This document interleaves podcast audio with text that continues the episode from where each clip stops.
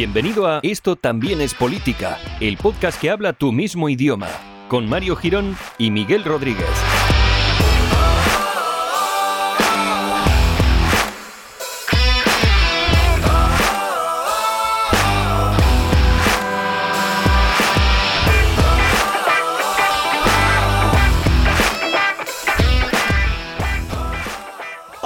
Amigues, bienvenidos un día más, un día más que es una chorrada, porque esto realmente, bueno, pues no tiene una línea temporal, ¿no? Esto igual lo estás escuchando en 2030 y te está pareciendo flipante, ¿no? Es decir, ¿cómo pueden llegar nuestras voces a través de estos aparatos tan arcaicos?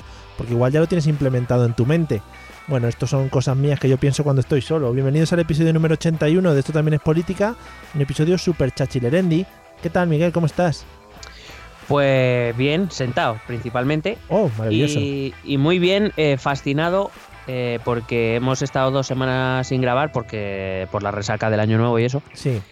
Y es que han sucedido cosas, muchas cosas. La verdad es que ha sido difícil escoger el tema de hoy, Es que pero es que ha habido, ha habido historias impactantes. hay que decir que, en plan, empezábamos con un tema, ¿no? Eh, vamos a tratar este. Y de repente ese día, ¡pum! Y otra cosa. Y de repente, puf, y decimos, bueno, ¿qué pasa? ¿No? Fin. Y sí, sí, es que ha habido historias muy impactantes. eh, no sé para ti, pero yo he tenido dos que, me han llegado a- al alma. Me hubiese gustado desarrollar el capítulo, pero bueno, digamos que la actualidad se nos ha impuesto. Sí. La primera es la historia de Joan Gaspar, ¿no? Muy impactante, muy impactante. Creo que es algo de- para tratar, eh, no solo en un episodio, podríamos hacer una serie de, bueno, cómo entró al metro, ¿no? El, mi- el minuto a minuto, ¿no? Minuto a minuto, cómo se sentó triste con la maleta entre las piernas, ¿no? Porque la foto que hay es de tristeza y se ve en su cara decir, ¿dónde he llegado, ¿no? Con lo que yo he sido. No, y como toda buena historia, ¿no? Ese descubrimiento de una realidad nueva, novedosa, de- desconocida. eh, probablemente creyese que era ciencia ficción.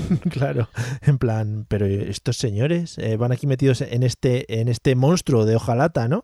Dijo, en esta serpiente que entra por este tubo, maravillosa. En fin, se lo tuvieron que Saldré de aquí, oh señor. Sí, sí, sí, por supuesto. O sea, hizo un alarde, bueno, de, de vivir en la puta Edad Media, claro. Hmm, Sí. Bueno, Y la otra historia, que no sé si la has escuchado, no sé si conoces a Beatriz Talegón. me suena, me suena. Beatriz Talegón, que se hizo muy famosa por dar un discurso cuando era, eh, no sé si presidenta o miembro de las juventudes del Partido Socialista. En un encuentro de jóvenes socialistas en Portugal, Sí. eh, dio un discurso metiéndose con la vieja guardia, ¿no? Que se había aburguesado y qué tal, y se hizo súper conocida. sí. Eh, recuerdo que luego estuvo dando mítines para un partido hermano del Partido Socialista, porque decidió irse, ¿no? En protesta del Sí. Partido Socialista, decidió irse y, y se fue a dar mítines y apoyar a un partido hermano como era UPyD. Sí, muy hermanito. Hmm. Sí. Eh, y luego se trasladó a Cataluña para trabajar en favor del Prusés. Eh, estuvo apoyando a Esquerra Republicana, como ves, un viaje muy coherente todo. Sí. Y bueno, la historia de esta semana es que se rumorea que ha sido elegida para encabezar unas listas a las elecciones europeas. ¿Mm? Pues eso, ¿no? Todo muy lógico y coherente por parte de Crida Nacional, que es el partido de Puigdemont. Pues claro, es un poco en plan, ¿quién me acoge, no? En plan, por favor, no me dejéis tirada. Hmm. Sí, ¿no? ¿Tú, cre- tú crees a lo mejor que, que tiene un poco que ver con... mm, no sabría de qué trabajar si no es de esto? Sí, sí, sí. Incluso no sé trabajar de esto, también puede ser. O sea, ahí está. Creí que una de las eh, noticias que más te han impactado es el tema de Begoña Villacís, se llama, ¿no? Em, Esa es la candidata, bueno, la concejal de Ciudadanos en Madrid. Sí, Begoña Villacís y que tuvo una affair con Carlos Baute, como todo el Bueno, mundo sabe. eh, claro. eh, eso, fíjate, si me ha dejado impactado que, que es que no quería ni comentarlo porque todavía me cuesta hablar de ello. Normal, normal. Es muy impactante. Eh, bueno, yo creo que con esto ya podemos cerrar el episodio. Gracias por habernos escuchado. Besete, todo lo que quieras. Por favor, para cerrar el programa, pon la canción de la venda, la de Eurovisión. Ah, no, creí que te envío poemas de mi puño y letra. Bueno, eh, bueno, pues después de este momento, sálvame naranja, porque hay que dividir, sálvame naranja y sálvame limón para chupar máxima publicidad que se pueda.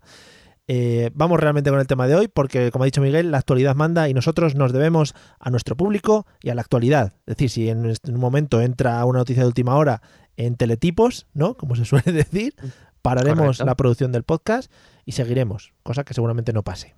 Sí, porque además si pasa y paramos la producción, pues esto no va a salir, con lo cual Claro. nadie, nadie nos va a estar escuchando. Menuda gilipollez también. Bueno, Eh, te tengo que decir una cosa, creo que hemos roto el récord de eh, principio de podcast gilipollesco, porque llevamos cinco minutos. ¿Tú crees? Sí, sí, sí, sí, sí. ¿Sí? ¿No? Mm, es- no sé. Eh, hashtag inicio gilipollesco sí, inicio gilipollesco no, por favor. Todavía podemos estar un rato diciendo sí, no, sí, no, para llegar a los seis minutos. bueno, encauzamos. Eh, Venga. Lo dicho, vamos a hablar un poco de actualidad porque se ha montado un pollo bastante gordo y bastante importante. Sí, un, un pollo, y además con uno de los temas que más gusta a nuestros políticos, Hmm. que dirás es el paro, es la economía, No. es eh, que las familias lleguen a final de mes. ¿No? No, No es así. Venezuela. Hombre, pues no se habrá nombrado Venezuela aquí en España. No, era trending topic. Trending Tropic, sí, sí, sí, verdad, en el Tropic. Bueno. Hashtag trending topic. Bueno, eh, además, bueno, no sé, ahora lo contarás, pero no, no sé si ha sido muy repentino, se veía venir, eh, cómo ha ido el asunto. Bueno, ha, ha habido ha habido pistillas, ha habido pistillas, pero pero es que además eh, se, ha, se ha preparado en un día casi- que es especial para Venezuela y bueno, se ha preparado porque hay que decirlo, todo se ha preparado. Hmm. Eh, bueno, todo salta por la noticia que el pasado 23 de enero eh, el mundo se vio sorprendido por Ujú. una declaración Sí. del presidente de la Asamblea Nacional de Venezuela, eh, Juan Guaidó, que se autoproclamaba presidente de la República de Venezuela. Y bueno, pues lo que habíamos pensado era intentar hacer un relato de lo que ha sucedido de este 23 a este día 25, que es cuando estamos grabando. Yeah. Si hay que ampliar, ampliaremos. Sí. Eh, pero igual que lo hicimos en el episodio que dedicamos especialmente a Venezuela, pues vamos a intentar salirnos de esta ola viciada que hay eh, en España cada vez que se habla de, de Venezuela Hmm. y en otras partes del mundo, por lo que hemos podido ver. Eh, parece ser que Venezuela no es, o sea, es un tema que interesa no solo en España. Pues eso, que vamos a intentar hablar un poco, vamos a salirnos un poco de esta, de este círculo vicioso de estás a favor de Maduro, estás en contra de Maduro, está- eres un fascista, eres un chavista, lo que sea. Sí, pues lo mismo de siempre. Oye, no te pongas una camiseta, vamos a ver realmente qué ha pasado, en qué situación se encuentran, ¿no? Y por qué ha sucedido todo este tipo de cosas que están pasando. Sí, sobre todo vamos a plantear encima de la mesa lo que la, la información que hemos podido recabar.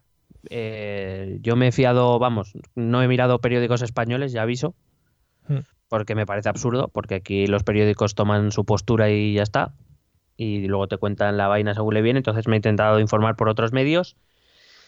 Y bueno, pues básicamente decir que este movimiento, eh, este movimiento del presidente de la Asamblea Nacional, de Juan Guaidó, es parece obvio que estaba planeado con anticipación, ahora veremos por qué. Es cierto que en la semana anterior eh, ya se habían convocado algunas manifestaciones, se habían llevado a cabo algunas protestas, lo que pasa es que mm, tampoco es algo extraño en Venezuela que cada. X tiempo pues los opositores salgan a la calle o los chavistas salgan a la calle y Ah. se hagan protestas y se líe parda porque Sí, ¿Por aquí no van a- con medias tintas. Pero No. te iba a preguntar, claro, yo supongo que algo tan importante como es esto que ha pasado, es decir, no te levantas con un calentón una mañana y dices, bueno, pues vamos a, a decir esto, ¿no? A ver qué tal. No, a ver, era una idea, eh, era una idea que ya, según eh, algunos medios latinoamericanos, digamos, alguno ya la había expresado en voz alta, pero desde luego no, no se había, no se había concretado en nada. Mm. Simplemente se había lanzado la idea de que, de que el presidente de la Asamblea Nacional podía autonombrarse presidente de la República por no reconocer a Maduro como presidente de la misma Sí. pero nadie había hecho ningún comentario oficial en este sentido. Simplemente se habían convocado manifestaciones y la principal de ellas el día 23 de enero, que ahora veremos es un día especial en Venezuela. Vale. En cualquier caso, eh, para poner un poco en antecedentes, aconsejo a nuestros oyentes, o bueno, aconsejo, bueno, cada uno haga lo que salga los huevos. ¿Cómo te, Que- vienes, que cómo es- te vienes abajo, eh? Sí, sí, que sí. Eh, que escuchen el capítulo que dedicamos a Venezuela, eh, donde contamos un poco más por, mm, pormenorizadamente lo que había pasado hasta ese momento. Tampoco es que hayan pasado muchas más cosas, pero que también las vamos a contar ahora. Digo que recuerdo que en 2015 eh, el Chavi- eh, las elecciones legislativas, las que se elegía al órgano legislativo venezolano, la Asamblea Nacional, el chavismo perdió de forma contundente. Recuerdo que más o menos una proporción de dos tercios de los diputados eran eh, opositores, miembros de, la, de, las diferen- de los diferentes partidos de oposición al chavismo y un tercio de la Asamblea era chavista. Eh, y que en 2017 eh, Maduro, invocando el artículo 347 de la Constitución de Venezuela, Mm. usó su prerrogativa de convocar una Asamblea Nacional Constituyente cuyo objetivo es dotar al país de una nueva constitución. ¿Por qué? Porque el artículo eh, 347 dice que la Asamblea Nacional Constituyente puede ser convocada por un montón de gente, entre ellos el presidente de la República. Sí, vaya. Qué sorpresa. Eh, esta asamblea quedó constituida con la práctica totalidad de sus miembros eh, chavistas porque la, la oposición decidió no participar entendiendo que era un movimiento de Maduro para socavar la autoridad de la Asamblea Nacional que había perdido en elecciones.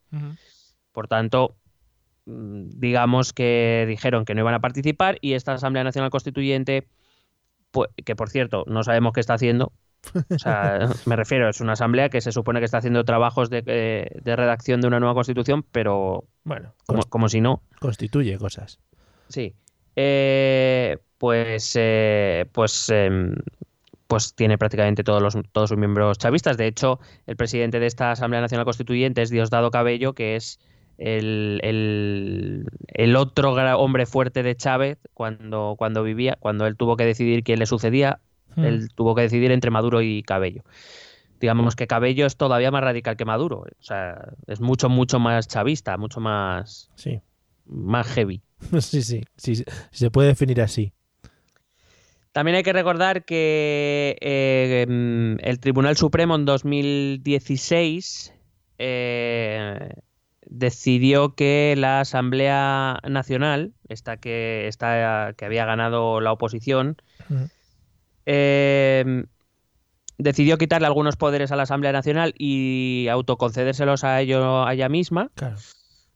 Eh, una- un Tribunal Supremo que había sido renovado, su- su- que, que varios de sus miembros habían sido cambiados poco antes, casualmente, por jueces que podemos pensar que son, bueno, por lo menos la oposición denunció que eran afines al chavismo.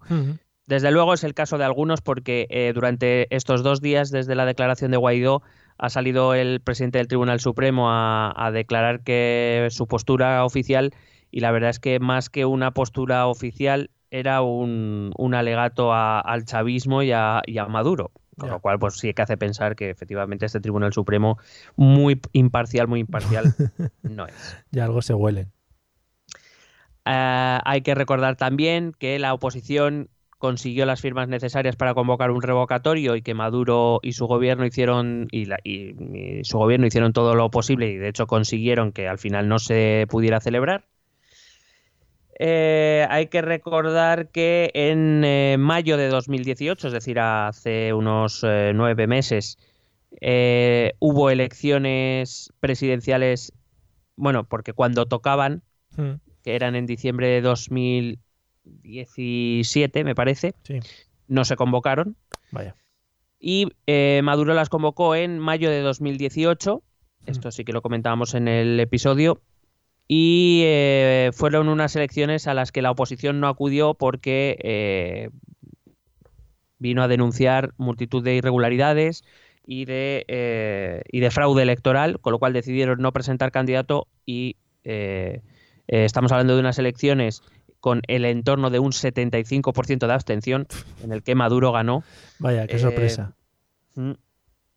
Y lo que pasa es que aquí hubo un cambio que quizá es lo que estamos viendo ahora que es la gran diferencia con otros, con otros momentos tensos en Venezuela y es que por aquel entonces ya la, la inmensa mayoría o una buena parte de la escena internacional de los países de- del resto de países, tanto americanos como europeos, se negaron a reconocer en esas circunstancias la legitimidad de Maduro como para haber sido elegido presidente de la República. Pese a que las elecciones se celebraron en mayo, digamos que la nueva legislatura del presidente comenzaba el pasado 10 de enero. No. ¿Vale? El pasado 10 de enero, eh, eh, Maduro se presentó a juró el cargo Sí. en una ceremonia en la que apenas no fue nadie. Quiere decir, eh, normalmente este tipo de actos se suele enviar eh, o suelen ir por lo menos los, los presidentes de, la, de los países del entorno Sí. y suelen enviar delegaciones diplomáticas el resto de, de países, digamos, más importantes del mundo, si no, si no casi todos. Y aquí no fue casi nadie. Sí, por lo visto se ha quedado con pocos amigos en Sudamérica, ¿no? Sí. Eh, bueno, en Sudamérica concretamente le queda Bolivia y le queda, bueno, ya Cuba es Centroamérica. Sí. Uruguay está ahí que sí que no. Eh, y, y poco más. Bueno, bueno. No, Ahí están. no tiene mucho más. Bueno. Bueno, esto pasó el 10 de enero, ¿no? Cuando Maduro juró su cargo presidente, un, ca- un- un juramento que, eh, como digo, no, no contó con el apoyo internacional. Pero es que además, cinco días antes, el pasado 5 de enero, la Asamblea Nacional nombró una nueva junta directiva que vendría a ser lo que aquí sería la mesa del Congreso, para que nos entendamos, Sí. el órgano de dirección de la, de la Asamblea, y al frente se puso a este Juan Guaidó, que Hmm. no conocíamos, pero que ahora se ha hecho muy, muy famoso. Digo que es en este momento, este 5 de enero, cuando ya algunas voces eh, en Latinoamérica empiezan a pedir desde el Grupo de Lima, eh, el Grupo de Lima es un grupo de, de países latinoamericanos que abogan por el cambio de régimen en Venezuela, Sí. eh, pues ya se empiezan a escuchar algunas voces de que se deberían tomar medidas, que existen las posibilidades, existen posibilidades legales para realizar o llevar a cabo un cambio eh, político en Venezuela. Pero sin, sin concretar demasiado tampoco. Lo que hace pensar que si ya se alzaban estas voces con el cambio de junta directiva o de directiva, eh, pues parece ser que esto se viene ya planeando desde hace algún tiempito. Claro. Bueno, eh, ese mismo día 5 de enero, cuando se cambia la directiva de la Asamblea Nacional, se nombra Juan Guaidó presidente de la, asa- de la Asamblea Nacional.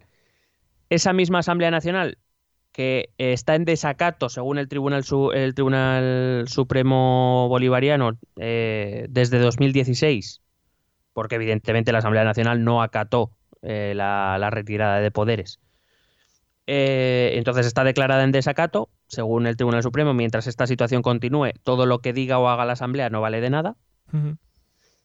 Aún así, esta Asamblea Nacional, aparte de cambiar la directiva, aprobó cuatro decretos en los que se declaraba a Maduro usurpador de la presidencia de la República Muy bien. y, prometió, y prometiendo amnistías a todos aquellos funcionarios civiles o militares que desobedeciera- que, eh, desobedecieran a Maduro. Muy bien. Ujú. El Tribunal Supremo volvió a declarar ilegítima a la Asamblea Nacional Vaya sorpresa. y por tanto, y sí, eh, gol en las gaunas. y por tanto, nulos todos sus acuerdos. Esta directiva, eh, después de que pasara esto, después del juramento de Maduro, convocó para el 23 de enero una marcha en Caracas y en aquellas ciudades del país que también lo quisieran para rechazar las acciones de lo que ellos llaman el aparato oficial del Estado, que fue apoyada por todos los partidos de la oposición y esto es, hay que algo que remarcar porque los partidos de la oposición se pegan de hostias entre sí normalmente. Sí. Es decir, la oposición de Venezuela, a nosotros nos llega como que hay el chavismo y la oposición, y como que la oposición es una, unida, que tiene todo muy claro y que son van a una, vamos. Ujú. Y no es verdad. La oposición en Venezuela eh, se lleva casi peor que, eh, que últimamente los de Podemos, también te digo. sí. Internamente. O sea, ya no hace falta ni extrapolar a otros partidos, sí. Claro, claro, por eso digo. Vale. Además, también fue apoyado por la Iglesia Católica, que esto en, en- en nuestro entorno puede que no sea demasiado relevante, pero en el entorno latinoamericano todavía lo es. Y entonces fue al final de esta marcha del 23 de enero cuando Guaidó se autoproclamó, juró el cargo de presidente encargado de devolver a Venezuela a la democracia. Madre mía. Qué titulazo. Sí, sí. Eh, hay que recordar que Venezuela es un país que en este momento, bueno, lleva ya un tiempo viviendo en condiciones de miseria, de pobreza, de falta de suministros, de tensión en las calles desde hace mucho tiempo, eh, y que en, los últimas, en los últimos, las últimas semanas se ha vuelto a agudizar porque el precio del petróleo ha vuelto a bajar. Ya contábamos en el episodio de Venezuela que Venezuela es un país completamente o casi completamente dependiente de sus exportaciones de petróleo. Sí. Cuando los precios del petróleo son altos, Venezuela ingresa mucho dinero, pero cuando los precios bajan, Venezuela mm, sufre. En las últimas semanas hemos visto como el precio del petróleo ha vuelto a bajar significativamente, lo habremos notado todos en el precio de la gasolina, Sí. y esto evidentemente vuelve a perjudicar a Venezuela y hace todavía más difícil la situación. Es un país con una enorme inflación, es decir, los precios suben eh, muchísimo. Eh, hace no mucho veía un, un documental, un reportaje en el que sacaban la cantidad de billetes que necesitabas, de bolívares que necesitabas para comprar un paquete de pañales. Y bueno, pues básicamente te tenías que llevar una mochila de billetes, Madre mía. porque allí lo que es el dinero tiene muy poquito valor Ya. y comprarte nada, una docena de huevos, pues tienes que dar cuatro fajos Ya. bien gordos de billetes. Ya, ya. Si los tienes. Si los tienes, claro, que ese es el otro problema. Eh, entonces esa es la situación y, y hay que decir que este cambio de directiva, estas voces que empiezan a pedir acciones ya más serias para, para el cambio político en Venezuela, pues hacen que la gente, eh, mucha gente se ilusione con esta marcha. Eso, eh, si se leía en los periódicos de eso de la semana anterior, se veía se veía mucho, sobre todo si ve- veías eh, medios de comunicación, digamos, más próximos a la oposición que al chavismo. Pero en esto Maduro va a convocar, o el chavismo va a convocar su propia marcha el mismo día 23. Ujú. Para ese mismo día 23, el chavismo dice que sus bases o sus apoyos eh, populares también tienen que salir a la calle. Claro. ¿Por qué? Porque es algo muy racional que todo gobierno desea, a ver si se pueden matar entre ellos. ¿no? Sí, sí, sí. Como la situación está tranquila, ¿sabes? Muy bien, muy responsable. Bueno, eh, esto, eh, digamos, estamos hablando de la semana anterior al día 23. El 21 de enero, dos días antes de esta proclamación de Guaidó, Diosdado Cabello anuncia que el ejército ha reducido a un pequeño comando militar que estaba armado y preparaba un golpe de Estado contra Maduro. Y tú dirás, "Mm, ¿pero sabemos algo más? No. Ah, O sea, quiero decir, esto lo ha dicho Diosdado Cabello, repito, es el presidente de la Asamblea Nacional Constituyente, el número dos del chavismo ahora mismo, para que nos entendamos. sí. Lo ha dicho él y ya está. Ah, muy bien. Igual fue una ida de olla también. Mm, Lo que no, lo que pasa es que no, no sabemos nada, quiero decir, nos, tendríamos, nos tendremos que fiar de Diosdado Cabello, porque Sí, sí, sí. no hay más no hay más prueba que esa. Él sale a decir que acusa a la oposición de haber contratado a este grupo y que está trayendo a terroristas a Venezuela. y Madre demás. mía. Es que no hay medias tintas, ¿no? Es o, o, o eso, o nada, o están trayendo terroristas, cuidado que vienen con bombas, es un poco exagerado, ¿no? Sí, el, el lenguaje en el tema de Venezuela, el lenguaje interno estoy hablando, el externo, y podemos comprobar aquí en España que tampoco anda, cuando se habla de Venezuela tampoco anda muy lejano, No. Eh, es un lenguaje calentito, sí, es eh, allí, por ejemplo, eh, todos empiezan apelando al diálogo y en el mismo discurso acaban poco menos que llamando a crear hogueras enormes para quemar a gente, Ya. ¿sabes? Sí, sí. De hecho, ante las, la, la tensión que se va generando poco a poco, y más con esta salida de Diosdado Cabello diciendo que han eliminado un golpe de Estado preparado por la oposición, cosa que por supuesto la oposición niega, Mm.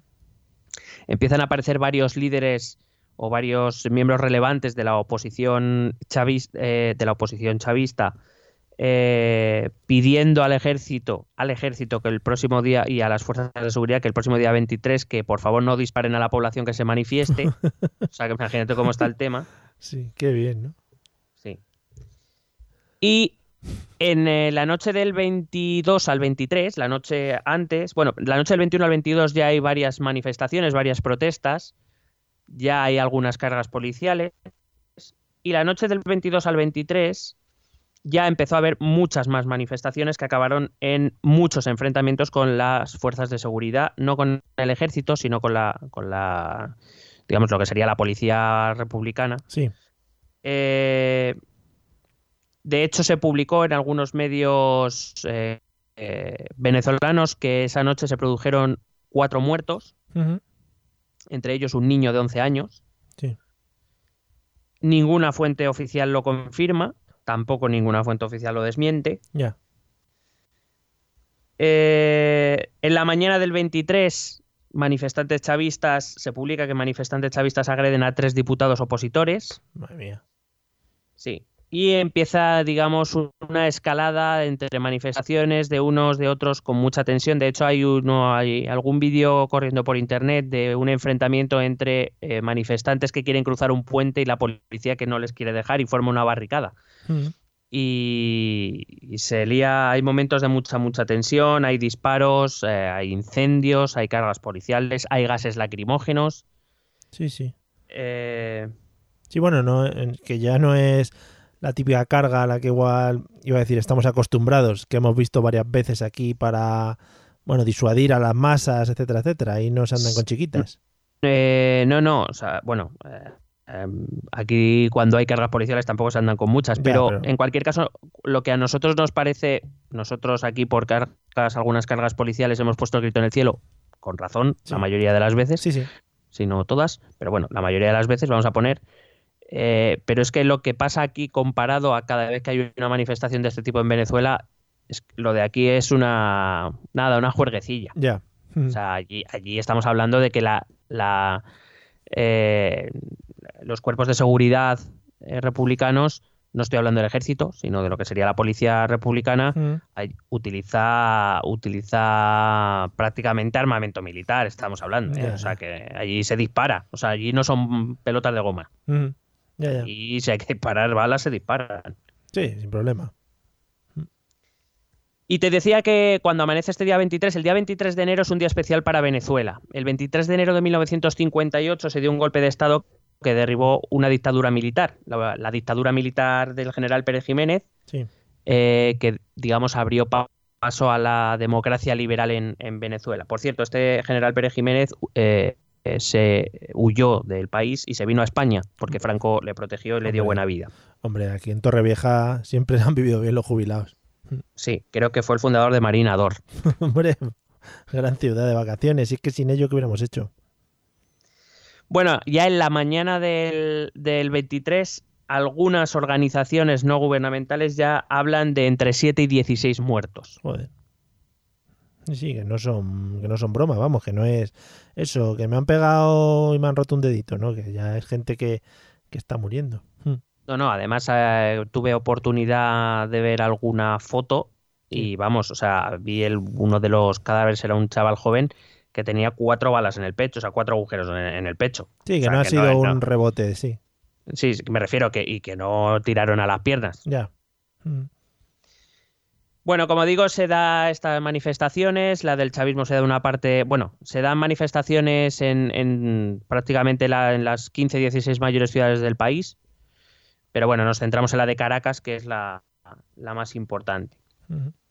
Eh, en, esa, en esa marcha, eh, manifestación de la oposición, al final de la misma aparece este Juan Guaidó para, eh, en su discurso, eh, bueno, empieza a hablar de que Venezuela merece recuperar la democracia y demás, y acaba eh, invocando también un artículo de la misma Constitución que usó Maduro para la Asamblea Nacional Constituyente, concretamente el artículo 233, que dice que ante la ausencia de presidente electo se convocarán nuevas elecciones en 30, en 30 días y que mientras tanto el presidente de la Asamblea Nacional se encargará de la presidencia de la República. Es decir, él eh, se, se acoge a este artículo diciendo que como ellos ni a nivel internacional ni ellos como Asamblea Nacional han reconocido a Nicolás Maduro como legítimo presidente, Sí. para ellos hay un vacío de poder y que la misma Constitución dice que en ese caso quien debe asumir la presidencia es el presidente de la Asamblea Nacional, es decir, este Juan Guaidó. Vamos, a ver, que realmente tiene cierta razón, ¿no? En lo que comenta, según la legalidad se supone existente en Venezuela. Pero partiendo de que ellos no reconocen las elecciones de mayo. Ya. Claro, es que. eh, es a- es- a ver si me entiendes. Yo soy consciente de que aquí la mayoría de la gente tiene una opinión clara, formada, es blanco o negro. Sí, sí. Y no suele haber términos medios, pero las situaciones no suelen ser tan sencillas. Ya, ya. Mm. Eh, las elecciones se convocaron y se celebraron. Eh, es verdad que, que la, la, organización electoral, el comité electoral, no permitió observación internacional, por ejemplo, lo cual hace sospechar Sí. que quizá no fueron elecciones muy limpias. Eh, pero claro, es verdad que la oposición también, o sea, no- tampoco presentó candidato. Ya. y podían haberlo presentado en cualquier caso, aunque hubieran, hubieran podido seguir denunciando ese mismo fraude. Lo hicieron como protesta y además tuvo eco internacional, quiero decir, tuvieron cierto éxito. Ujú. Muy pocos países han reconocido eh, el resultado de esas elecciones como legítimo. De Sí. hecho, todos los reconocimientos internacionales que le están llegando a Guaidó, en uno u otro sentido, eh, tienen que ver un poco, partir- parten de esta idea, ¿no? De que esas elecciones no fueron transparentes, no fueron democráticas Ujú. y que por tanto eh, Maduro no es legítimo en la presidencia. Ahora, quién tiene más razón o quién tiene menos razón, pues ya te digo, cada uno ya, Ya. más o menos ya, ya está inclinado hacia uno u otro lado y no creo que ni tú ni yo le vayamos a convencer. No, no, por supuesto que no. Oye, una preguntita. Esto de los apoyos internacionales que tanto hemos ido hablando eh, en, en otros foros, eh, ¿qué aporta a, a un país? Es decir, en plan, si mucha gente me apoya es que yo tengo razón o cómo va el asunto. Bueno, esto eh, incluso lo hemos hablado, por ejemplo, en el tema de, de Cataluña. Sí, es de decir, Cataluña. eh, la soberanía no solo basta con proclamarla uno mismo, Sí. los demás te tienen que reconocer como tal. Y claro, estamos hablando de que quien se ha metido en este asunto, quien ha opinado en este asunto, está, estamos hablando de los pesos pesados del mundo, no estamos hablando de si me ha reconocido Letonia o no, Sí, sí. a ver si me entiendes. Estamos hablando de que aquí se han metido Estados Unidos, Rusia, China, eh, la Unión Europea, casi todo el continente americano. Es decir, eh, a efectos prácticos, probablemente en el corto plazo no existan. Ya. Quiero decir, que Estados Unidos diga que reconoce a Guaidó como presidente, Ujú. hombre, pues puede poner en dificultad al gobierno de Maduro en, algo, en los ámbitos internacionales y demás, pero salvo que a Trump se le ocurra, y no lo descartamos, meter- meterse con el ejército, Sí. poco más puede hacer Estados Unidos. Pero claro, el hecho de que sí que exista esa presión internacional, Mm. de, de que es simplemente hacerle saber a Maduro, oye, que este no está tan loco, Ya. que, que- que no, que no está solo. Mm. Ya no solo habla de la población eh, que le apoya, la población venezolana que le apoya, es que eh, somos países serios que, porque además luego ahora hablaré de Trump, pero vamos, eh, somos países serios que cuidado con lo que haces, que te estamos vigilando. Ya. Es decir, no te pases, no empieces ahora otra vez a encarcelar gente o a sacar el ejército a la calle o ese tipo de cosas, que te estamos vigilando. Pero, mm, a ver, eh, también eh, digo que han visto la oportunidad y se han tirado como lobos. Es decir, en cuanto el hombre este se proclamó eh, presidente de la República, saltaron todos a una, ¿no? Bueno, todos no, pero... Bueno, todo- bueno, sí, digo, pero gente. pero sí entiendo pero no es que se tiraran como lobos es que yo tengo la firme creencia de que esto estaba Ya, hablado ya, con ya, esas administraciones Ya, y ahora ahora explicaré eh, por qué cuando llegue cuando empezaron los reconocimientos internacionales vale, vale. decía que eh, em, Guaidó se va, va, va a invocar este artículo 233 para autoproclamarse eh, presidente de la República y además va a invocar otro artículo, el 350 de la Constitución eh, Bolivariana, por- porque se llama así, Constitución Bolivariana de Venezuela. Que dice que eh, Venezuela desconocerá cualquier régimen, legislación o autoridad que contraríe los valores, principios y garantías democráticas o menoscabase los derechos humanos. Dice Guaidó que, vista la situación, aparte de la represión chavista, vista la situación de hambre y pobreza de su país, pues que Venezuela, que la Asamblea Nacional está obligada a no reconocer cualquier gobierno que permita esa situación y que por tanto para ellos no hay gobierno y Sí. por tanto eh, Guaidó está legitimado para reclamar la presidencia de la República, se supone que para convocar elecciones. Eh, además, en ese mismo discurso, él anunció una ley de amnistía para todos los opositores encarcelados eh, por el régimen y el envío de un representante a la Organización de Estados Americanos, que es donde estaba reunido casualmente el grupo de Lima. Estaba ya, ese día estaba reunido. De hecho, no sé si has visto el vídeo, pero de No. Bolsonaro, del presidente colombiano, del presidente brasileño y de la vicepresidenta de Perú y la representante del gobierno de Canadá eh, haciendo la declaración de que reconocían solemnemente a Guaidó como presidente, o sea que todo muy preparadito. Ya, ya, ya. Y digo que estaba muy preparado porque desde que eh, Guaidó hace esta declaración al final en la manifestación de Caracas, Mm. a la media hora, eh, la Casa Blanca, bueno, sale Donald Trump diciendo que reconoce a eh, Juan Guaidó como presidente encargado de Venezuela. Sí. Eh, yo aquí tengo una reflexión que es preparado, no, sí, no, sí, no. Sí, no, eso además en media hora, ¿no? Que yo que sé, que se suele, bueno, se suele, no es que pase a menudo, pero sí esperar un tiempo coherente, a ver qué pasa, a ver cómo se mueven las cosas, lo que sea. Claro, o sea, si no, si no sabes lo que va a venir, o sea, ese, ese comunicado que hace la Casa Blanca no se prepara en media hora. Más que nada por lo que tú dices, ¿no? O sea, si no lo esperas, primero te tienes que enterar qué está pasando, que, que a ti te llega la noticia de que el presidente de la Asamblea Nacional de Venezuela se ha autoproclamado presidente, Mm. te vas a tirar a- al barro diplomático sin saber realmente qué está pasando. No lo creo. Igual es una broma de televisión y te la has comido, Sí. digo yo. Bueno, o sea, quiero decir, claro, es que es Trump, lo mismo te deja siempre la duda. ¿no? ya. De si, a ver, a ver, lo mismo sí lo ha hecho en plan de. Presidente, que en Venezuela ha pasado esto, mm, lo apruebo. Yo me imagino, eh, cuando Que me construyan un muro. Sí, cuando está hablando en el despacho oval, eh, las cámaras y tal están apuntando y detrás de las cámaras gente moviendo los brazos como locos ahí, no, no, no, eso no, eso no, eso no. Que se cojonudo. O, o poniéndose las manos en la cara ahí, madre mía, lo que ha hecho este hombre otra vez. Puede ser buenísimo. El making of.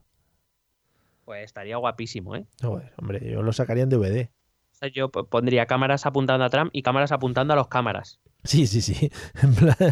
Cayéndose, gente desmayándose, los asesores por ahí gritando, tirando papeles. Bueno, en fin, lo que es un día a día en la Casa Blanca. Lo normal. Bueno, eh, como digo, a la media hora Donald Trump reconocía a Guaidó como presidente encargado de Venezuela y además a los pocos minutos, no demasiados minutos, no recuerdo exactamente cuántos, pero vamos, no pasó mucho tiempo, eh, también se anunciaba ese reconocimiento por parte del gobierno de Canadá. Ya ves.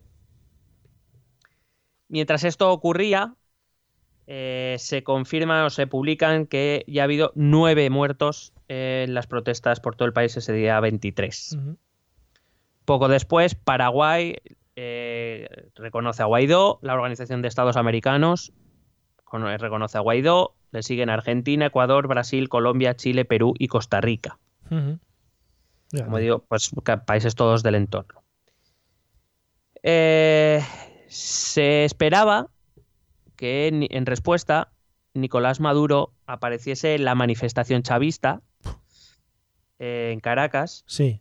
para dar el discurso de qué está pasando aquí, ¿no? Mm. Para alentar a las masas. Pero Maduro no, no apareció por allí. Joder. En vez de eso salió eh, al balcón del Palacio de Miraflores, que es el Palacio Presidencial en Caracas, un poco tarde, la verdad es que tardó bastante en salir, la gente empezó a extrañarse, ¿no? Porque resulta que Donald Trump había salido a reconocer a Guaidó antes de que Maduro saliera a, a- a explicar o a hablar a, a su pueblo, Sí. después de todo lo que estaba pasando, lo cual es extraño. Pero Con bueno. lo que habla Maduro también, que eso es otro tema. Sí, bueno. Eh, Es una cosa de la zona, también te digo. sí, ¿no?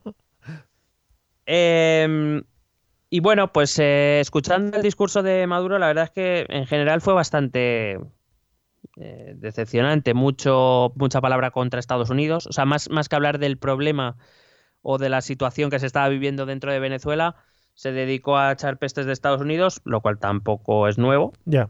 No, por eso digo que no fue tampoco algo novedoso.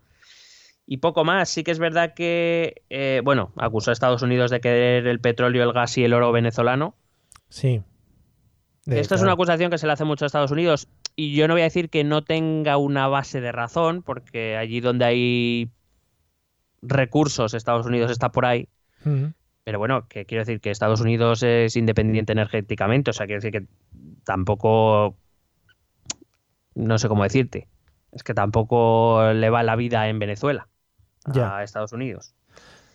Em, instó a la, a la población chavista, entiendo, a la movilización permanente en las calles y eh, eso sí, anunció la ruptura de relaciones diplomáticas con Estados Unidos, a, cuyo, a cuya embajada diplomática le dio 72 horas para abandonar el país.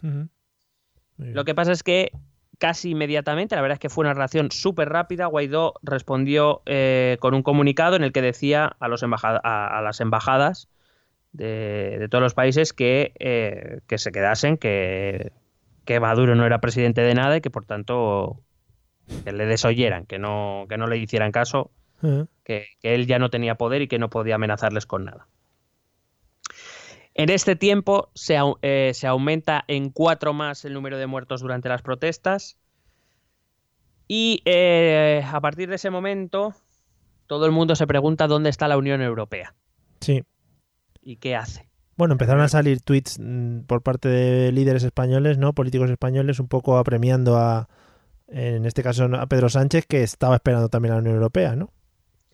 Eh, bueno, sí, pero digamos que se esperaba la reacción de la Unión Europea y de España, entre otros países, de manera oficial, no que saliera Casado o Albert Rivera que le faltaba. O Santi, Santi también salió a decir. Bueno, sí, Santi, pero hombre, pero es que Santi, Santi está siempre, no es que salga, Santi es que no se va. Nuestros corazones. Una preguntita que te iba a hacer, eh, eh, un poquito retomando el tema de antes. Eh, no sé si Maduro, en estos discursos que hace, metiéndose con Estados Unidos y diciendo que quieren su oro, sus riquezas, etcétera, justifica de alguna manera la pobreza que hay en su pueblo, o por qué si los demás quieren esas riquezas que ellos se supone que tienen, en su pueblo no se está viendo, no, no, repercute toda esa riqueza, ese oro, ese gas o lo que sea. No sé si tiene alguna justificación. Claro, porque Estados Unidos les tiene jodidos, ah. con embargos, con sanciones. Porque, no le, porque a Estados Unidos no les gusta su régimen que mm. desafía al imperialismo yanqui. Claro y por tanto, claro, no les permite desarrollarse económicamente porque les, les acosa económicamente. Entonces tienen naves llenas de oro, ¿no? Allí en, en Caracas, esperando a darle salida o cómo va el asunto. Pues no, no lo tengo muy claro, pero, pero vamos, que que además estuvo muy bien porque él decía que rompía relaciones con Estados Unidos y luego tuvo que salir a aclarar que rompía relaciones con el gobierno, pero que ah. si Estados Unidos le compraba el petróleo, que se lo iba a vender, que no pasaba nada. porque eso no es imperialismo. Claro, eso es, bueno, un, un trueque, lo que se ha hecho toda la vida, por dinero, pues, pero es otra cosa. Eso es para mejorar la situación de ambas naciones. Claro, joder, eso ayuda. Bueno, digo que todo el mundo se preguntaba que dónde estaba la Unión Europea y todo el mundo miraba a la, a la alta comisionada para asuntos exteriores, que es Federica Mogherini, mm. que yo creo que en ese momento se debía estar tirando de los pelos. Porque ahora tú pon de acuerdo a 28 países para sacar una declaración donde todos más o menos puedan estar de acuerdo en algo. Sí, sí, sí. Sobre todo empieza preguntándole al Reino Unido, por ejemplo, que está ya en plan, mira, a mí estas cosas ya no me las cuentes, etcétera, etcétera. sí. Eh, es verdad, además, eh, eh, se criticó mucho desde España, en o sea, los políticos españoles que antes mencionábamos criticaban mucho que Sánchez no saliera a decir que reconocía a Guaidó. Y sinceramente, por eh, a ver, las decisiones de la Unión Europea y, del gobierno español en particular son difíciles de tomar. La Unión Europea no quiso salir inmediatamente por dos razones. La primera, porque, porque evidentemente quizá ellos no estaban al tanto de lo que iba a pasar. Ya. Con lo cual sí que decidieron esperar a ver qué estaba pasando, esperar a saber qué estaba pasando. Y segundo, por ejemplo, el gobierno español dijo que ellos no iban a dar una posición oficial fuera de la opinión de la Unión Europea. Teniendo en cuenta que precisamente existe este alto comisionado para las relaciones exteriores, eh, pues no tendría mucho sentido que España diese una opinión fuera del, grupo comunitario. Se supone que están dentro de una unión y que este tipo de declaraciones o de reconocimientos se hacen de forma conjunta precisamente para poder hacer fuerza. O vamos los 28 o no vamos ninguno. Sí. Eh, con lo cual, por que este trío de políticos de la derecha exigieran al, gobierno que saliera a reconocer o que se le diera una postura oficial, porque bueno, si no recuerdo, si no me pareció leer mal, Santi lo que le parecía mal es que no es que, parecía que España no tenía voz propia. Sí, sí, Claro, es lo, es lo que tiene estar en la Unión Europea, oiga, no, tiene su voz propia, pero debe ponerse de acuerdo con otros 27 países. Pero bueno, eh, tampoco creo que a nivel de nuestros políticos eh, sea la cosa más importante de ese día en concreto, ¿no? Teniendo lo que ya tenemos. Es decir, mm, que se pongan como se pusieron porque un tío nos sale diciendo, oye, pues si apoyo a este en Venezuela, pues tampoco lo veo tan importante, creo yo. Bueno, pero es que así nos hablaba de la financiación de Irán. Ah, es verdad, es verdad. Es verdad. De Podemos. O, o, de Vox. No sé, no tengo muy claro. Irán debe, fi debe financiar a mucha gente. Creo que tiene una cuenta compartida, los dos. Sí, a lo mejor es financiación random, quiero decir. ¿A quién meto dinero hoy? Claro. Venga. Pues venga, a uno que empiece por P y a otro por V. Pues tira, a al estos. Pacma. Bueno. Bueno, eh, hay que decir que sí que hubo dos, dos eh, importantes miembros de la Unión Europea que sí declararon abiertamente el apoyo a Guaidó, que fueron Antonio Tajani, el presidente del Parlamento Europeo, y Donald Tusk, el presidente del Consejo, eh, pero como postura oficial tardaría un poquito, un poquito más en salir. A todo esto, mientras eh, todo el mundo esperaba la Unión Europea, eh, salió eh, el Estado, lo que sería el Estado Mayor del ejército bolivariano, a decir que el ejército apoyaba a Maduro. Sí. Que en todo esto de los golpes de Estado, el tema del ejército es, es importante, ¿no? El apoyo. Hombre, eh, quieras que no, Son los que tienen las pistolicas, ¿no? donde, donde están las, La las ma- machine gun, La mandanga. Claro, ahí lo llaman así. Que te saco la machingan, ¿no? claro. y los canyons. Y a tope de tanks todas las streets, claro. en fin. Bueno, pues eh, claro, es, importante ver de qué, de qué lado están. Han, han dicho tanto el Estado Mayor como las diferentes unidades del ejército, en su inmensísima mayoría, que apoyan a, Maduro. Pero claro, es lo que ha cambiado respecto a otras posibles situaciones de tensión parecidas, es que sí, ahora el, ejército sigue apoyando al régimen oficialista, pero lo que ha cambiado es el apoyo internacional. Quiero decir, además a Donald Trump le preguntaron si existía la posibilidad de que eh, el ejército, eh, que Estados Unidos decidiera intervenir militarmente en Venezuela para asegurar la transición a la democracia. Sí. A lo que Donald Trump, después de poner la boca como la pone así de, ¿sabes? De besito, Sí. dijo que era algo que ni siquiera se estaban planteando, pero dejó una frase para la tranquilidad del mundo, que fue, todas las opciones están sobre la mesa. Hubiera molado más. eh, Where is Venezuela? What is Venezuela? Eso hubiera estado mejor. Yo a- apoyo a Guaidó, pero ¿quién es ese? Sí, ¿Y de qué me estáis hablando? Ah, Yo creí que era el gran hermano o algo así. En fin, Bueno, pues eso, dejó esa frase de todas las opciones están sobre la mesa. evidentemente. Eh, en- en- a todo esto ya por fin llegó el primer comunicado de la Unión Europea, de Federica Mogherini, diciendo que la Unión Europea eh, solo reconocía como único órgano legítimo y democrático a la Asamblea Nacional y no a Maduro. Es decir, explicitaba que Maduro era un presidente no reconocido por la Unión Europea, pero no explicitaba el apoyo a Guaidó. Simplemente se, se dedicaba a decir que el único órgano elegido democráticamente existente en Venezuela en ese momento era la Asamblea Nacional y que por tanto debía corresponder a la Asamblea Nacional el liderazgo político en Venezuela. Pero no dijeron, Guaidó, te reconocemos. No, de momento eso no lo, no lo han hecho. Vale. Eh, hemos dicho de momento ahora que el- este movimiento de la oposición ha traído mucho apoyo internacional, pero hay que decir que la- la- el régimen de Maduro ha también recibido algunos apoyos internacionales Hombre, importantes. ahí vamos con lo nuestro. Dale ahí. El primero fue eh, Rusia. Hombre, pues a tope, a tope con todo. Ahí es como el defensor de pleitos pobres, ¿no? Que siempre se ha dicho. Rusia, eh, aliado de Venezuela, Sí, de hecho es el potente. segundo país que más comercia con él. Mm. Eh, que por supuesto se queja no tanto de lo que esté pasando en Venezuela, que, Que se la un suda. poco se la viene a sudar, sí, sí, sí. sino de, eh, de la intolerable injerencia de los Estados Unidos en asuntos internos de otro país. Claro. Lo dice Rusia, ¿sabes? Vaya, Sí, sí. Que, que es lo más gracioso. o sea, es como, es como, yo qué sé, es como si, yo qué sé, como si un carnívoro me acusara a mí de, de matar pollos para comérmelo. Porque, Está feo eso. Claro. Está feísimo. Y que- él, que- mientras está comiendo un, un- un chuletón, ¿no? eso, mientras está comiendo un kebab en tu jeta y te está echando el alientillo, ¿sabes? Qué bien, qué bien. Eh, pero Vladimir, o sea, pero Vladimir lo hace con sentido, Trump no. Sí, sí, claro, claro. Lo, digo, lo dejo claro aquí, eh, que se escuche bien, por si acaso, para que no peligren nuestros fondos. Porque Vladimir, sí, por supuesto. Vladimir supongo que venderá mucha machingan ahí en Venezuela y mucha mandanga, ¿no? Eh, vende machine guns y canyons. claro, Y- joder. Claro, y. No, y, y, eh, que- quiero decir que es el segundo, el segundo país que tiene más deuda, que ha comprado más deuda venezolana, Ya. solo después de otro que también ha apoyado a Maduro, que es China. Nos ha jodido. Pero que el, el- el comunicado de China eh, va por el mismo camino. O sea, nadie habla de la pobreza, no hablan de la pobreza de Venezuela, no, que, que es que la injerencia estadounidense es intolerable. Vaya a ser que la tercera guerra mundial eh, surja por Maduro. O sea, no se le puede dar tanta importancia a este hombre, ¿eh? No, puede ya- ser. No puede ser, hombre.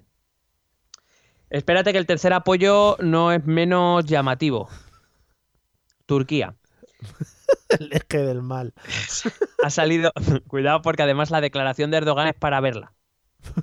Si, si la han traducido correctamente, quiero decir que yo no sé turco. Bueno, pues. Vale, entonces yo, yo he leído traducciones. ¿Qué ha dicho? ¿Lo ha hecho desde móvil o lo ha hecho presencial? Sí, por FaceTime. Por FaceTime, ¿no? En cuanto han dicho, mm, mm, presidente Erdogan, que ha, ha habido un golpe de Estado, ha dicho, "Va- vámonos, vámonos. Estaba cogiendo el avión ya, metido. Enciende el móvil, Madre mía. sí. que voy a comunicarme con mi pueblo. Me he quedado sin datos. Bueno, eh, si, si no lo han traducido mal, la declaración de Erdogan fue, nosotros siempre hemos estado en contra de los golpes de Estado militares. Estuvimos en contra del golpe, no sé, eh, nombra dos golpes, Sí. y luego dice, y también estamos en contra de este golpe de Venezuela. Claro. Muy- es como, muy bien, pero que es que el ejército no participa, Erdogan. Bueno, O sea, quiero decir que me parece bien que estés en contra, que es tu posición y me parece fabuloso, pero vamos, que no estamos hablando de un golpe militar. bueno, el hombre no estaba tampoco para pensar mucho. No, Eh, estaría leyendo un telepronte. está sus cosas, claro. Y, por ejemplo, de entre los países del entorno, El Salvador, esa gran potencia, eh, se ha mostrado abiertamente favorable a Maduro. sí. Y ha habido dos países, sí, de cierta relevancia, que no se han posicionado exactamente como se quiere vender, eh, que han apoyado a Maduro, porque no lo han hecho explícitamente. Es verdad que tampoco han apoyado explícitamente la otra opción, sino que más o menos se han, dedi- se han mantenido apelando a la negociación y al diálogo. Esta, esta declaración que haces cuando no te quieres poner de ningún lado, Sí. que me parece bien, quiero decir, no, es, no la critico. Eh, A veces no ponerse de ningún lado es una buena opción, Sí. que son México y Uruguay. Ujú. Eh, de hecho, se han ofrecido ambos países para mediar en una posible negociación, a lo que Maduro, por supuesto, ha dicho que los países hermanos de México y Uruguay les han ofrecido diálogo y que él está dispuesto a ir al monte no sé qué a las 3 de la mañana si hace falta para dialogar. Al monte Estas cosas que dice. Maduro, ¿sabes? De las que le cuenta el pájaro, que ahora Sí. venía a verle. Sí, sí. Cuando le hacen. Cucú. En fin, pobre hombre.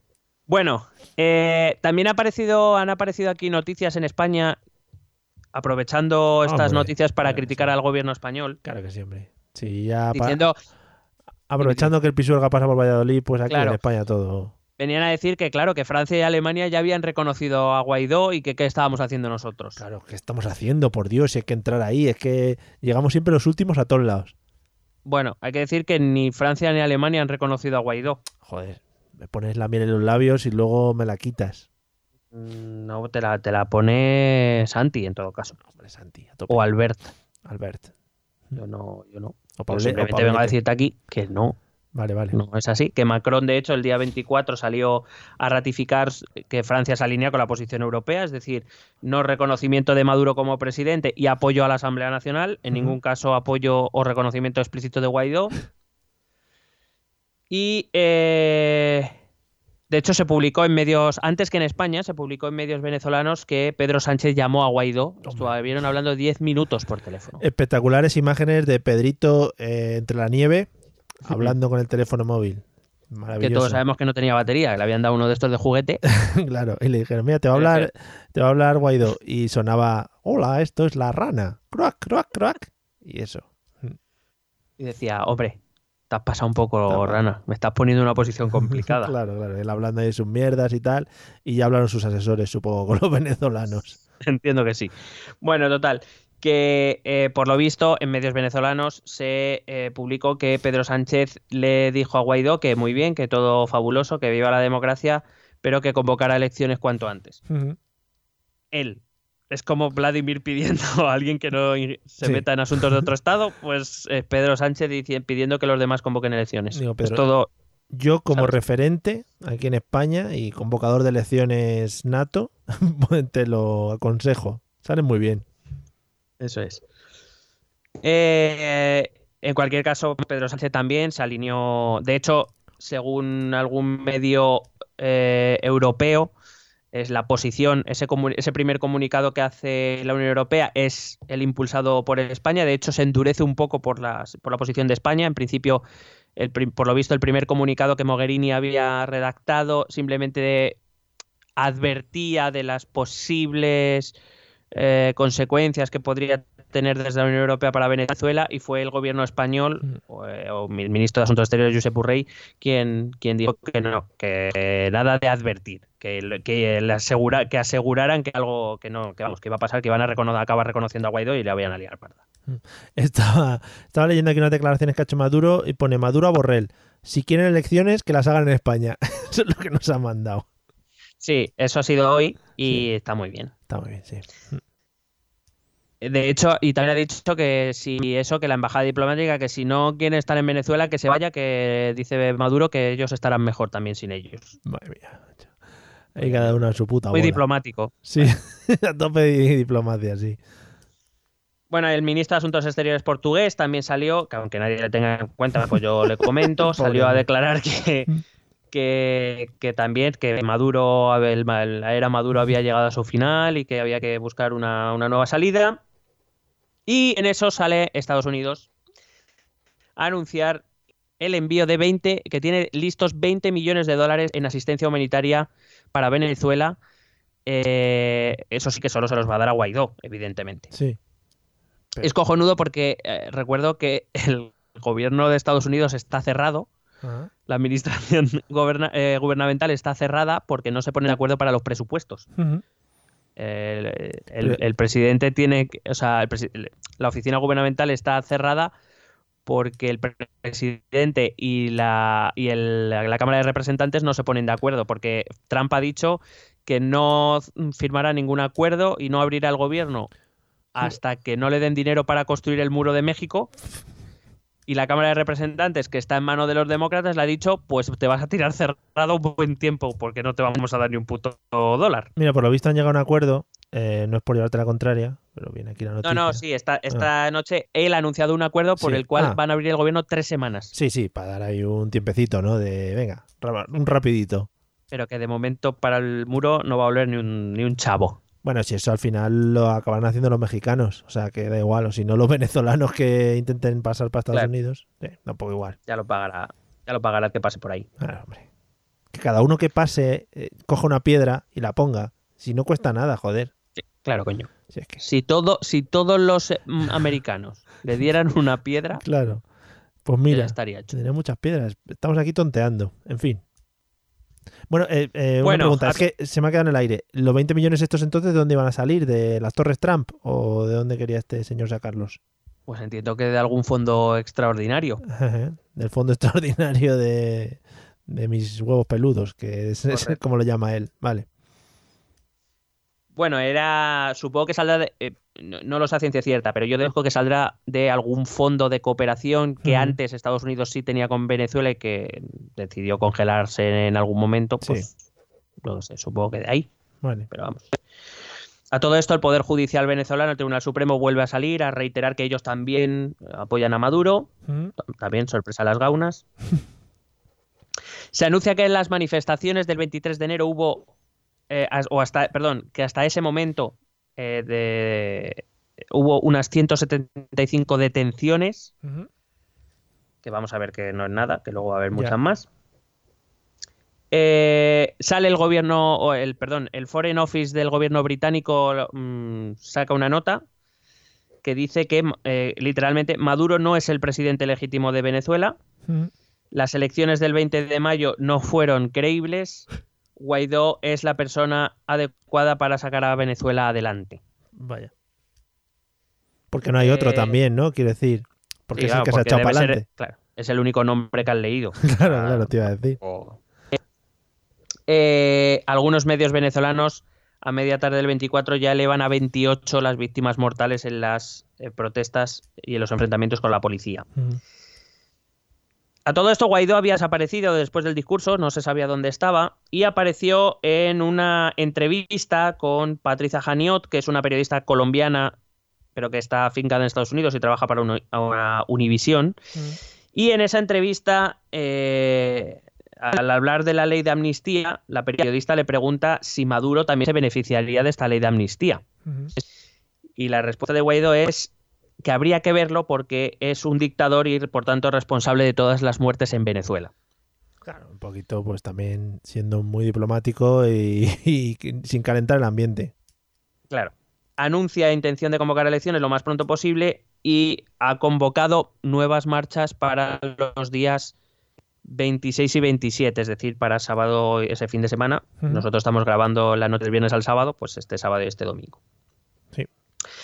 Eh, aparte de esos reconocimientos internacionales, me han gustado mucho dos declaraciones que también han salido internacionales. Es el del gobierno de la India, que ha venido a decir que a ellos que no les pregunten, que pasan del tema. Ha venido a decir que ellos se declaran estrictamente neutrales y que lo resuelvan los venezolanos, que a ellos les suda la polla. Lo de que les suda la polla lo añado yo, es, lo he leído entre líneas. Sí, sí, sí. Lo dejan ahí caer. Y luego le- el gobierno de Japón, que ha sacado también como que pasa el lamentable y que lo resuelven. Y se ha quedado como Dios, también te digo. Entonces, pues nada, aportaciones importantes. Muy bien, pues nada. Eh, y eso, eh, no sé, ¿qué nos queda? ¿En qué punto estamos entonces? Nada, nada, estoy acabando ya. Vale. Estamos llegando ya al final del día de hoy. Vale. Eh, nada, simplemente añadir que Alemania, para aquellos que también decían que Alemania, que Pedro Sánchez debía tal, porque Alemania también había conocido a Guaidó, Alemania ha seguido la misma línea de la Unión Europea. Lógico. En la, y en la Unión Europea, digamos, eh, las últimas noticias que llegan es que se está ah, modificando ligeramente esa, mo- esa postura para, eh, digamos, poner un ultimátum a Maduro o convocar elecciones en un plazo determinado que está por ver. Algunas fuentes hablan de eh, darle 8 o 10 días. Sí. O si no, ellos reconocerán ahora sí públicamente a Guaidó como presidente de Venezuela. Y, mm, es a raíz de esa postura que Josep Borrell explica en el Consejo, explica en la, en la rueda de prensa, cuando Maduro salta a decir que si quieren elecciones eh, que las vengamos a hacer a España. Bueno, pues hacemos elecciones de eh, Venezuela aquí en España. A ver qué A mí sale. me parece bien. Vale. Mm, Estamos, somos expertos. Eh, dos últimas cosas. La última vez que he mirado, que ha sido apenas hace una hora, los medios venezolanos que voy consultando, eh, algunos medios ya hablan de unas que ha habido unas 400 detenciones Joder. y eh, se habla de 28 muertos. Y la última, eh, a raíz de esta entrevista que ha dado Guaidó en un Univisión, ha salido Maduro en los medios oficiales también a dar una entrevista. No ha dicho nada nuevo, aparte de eso, de decir que elecciones en España, que Estados Unidos, que bla, bla, bla.